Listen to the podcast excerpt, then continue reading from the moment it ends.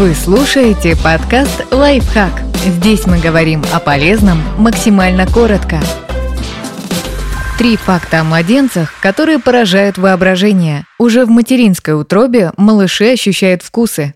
Младенцы выделяют молоко. Всем известно, что новорожденные пьют молоко, но не все знают, что они могут еще и выделять его, правда в небольших количествах. Это называется неонатальная галактория. Выделение небольшого количества молока из сосков случается примерно у 5% младенцев обоих полов. Явление это необычное, но совсем не опасное. Тем не менее, если оно не проходит само по себе после двухмесячного возраста, стоит показать малыша педиатру. Считается, что дети начинают выделять молоко из-за того, что в их организм попадает от матери слишком много эстрогена, женского полового гормона. Это происходит, когда ребенок находится в утробе, но гормон может передаваться и после рождения, во время грудного кормления.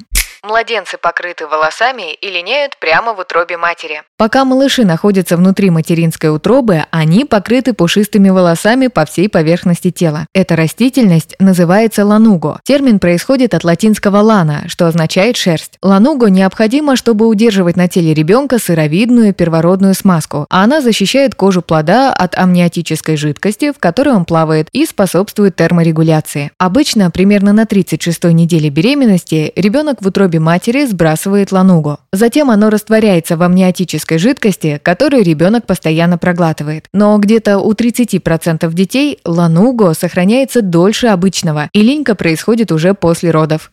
Младенцы начинают ощущать вкус и запах еще до рождения. Младенец приобретает возможность ощущать вкус еще в утробе матери. Это происходит на 30-й неделе беременности. У плода и новорожденного вкусовые рецепторы расположены не только на языке, но и на внутренней поверхности щек, небе и горле, вплоть до самых миндалин. С возрастом они пропадут, но в первые годы жизни продолжают функционировать. Поэтому маленькие дети ощущают вкусы лучше, чем взрослые. Так что вкус амниотической жидкости в утробе матери ребенок тоже чувствует. Но переживать за малыша не стоит. Ему нормально, потому что он не способен ощущать горькое и соленое, зато сладкое и кислое запросто. Установлено, что вкус амниотической жидкости может зависеть от рациона матери. Например, изменить его способен анис, тмин, морковь, эвкалипт, чеснок и мята. А новорожденный, когда перестанет пить молоко, будет отдавать предпочтение тем вкусам, к которым привык, пока находился внутри.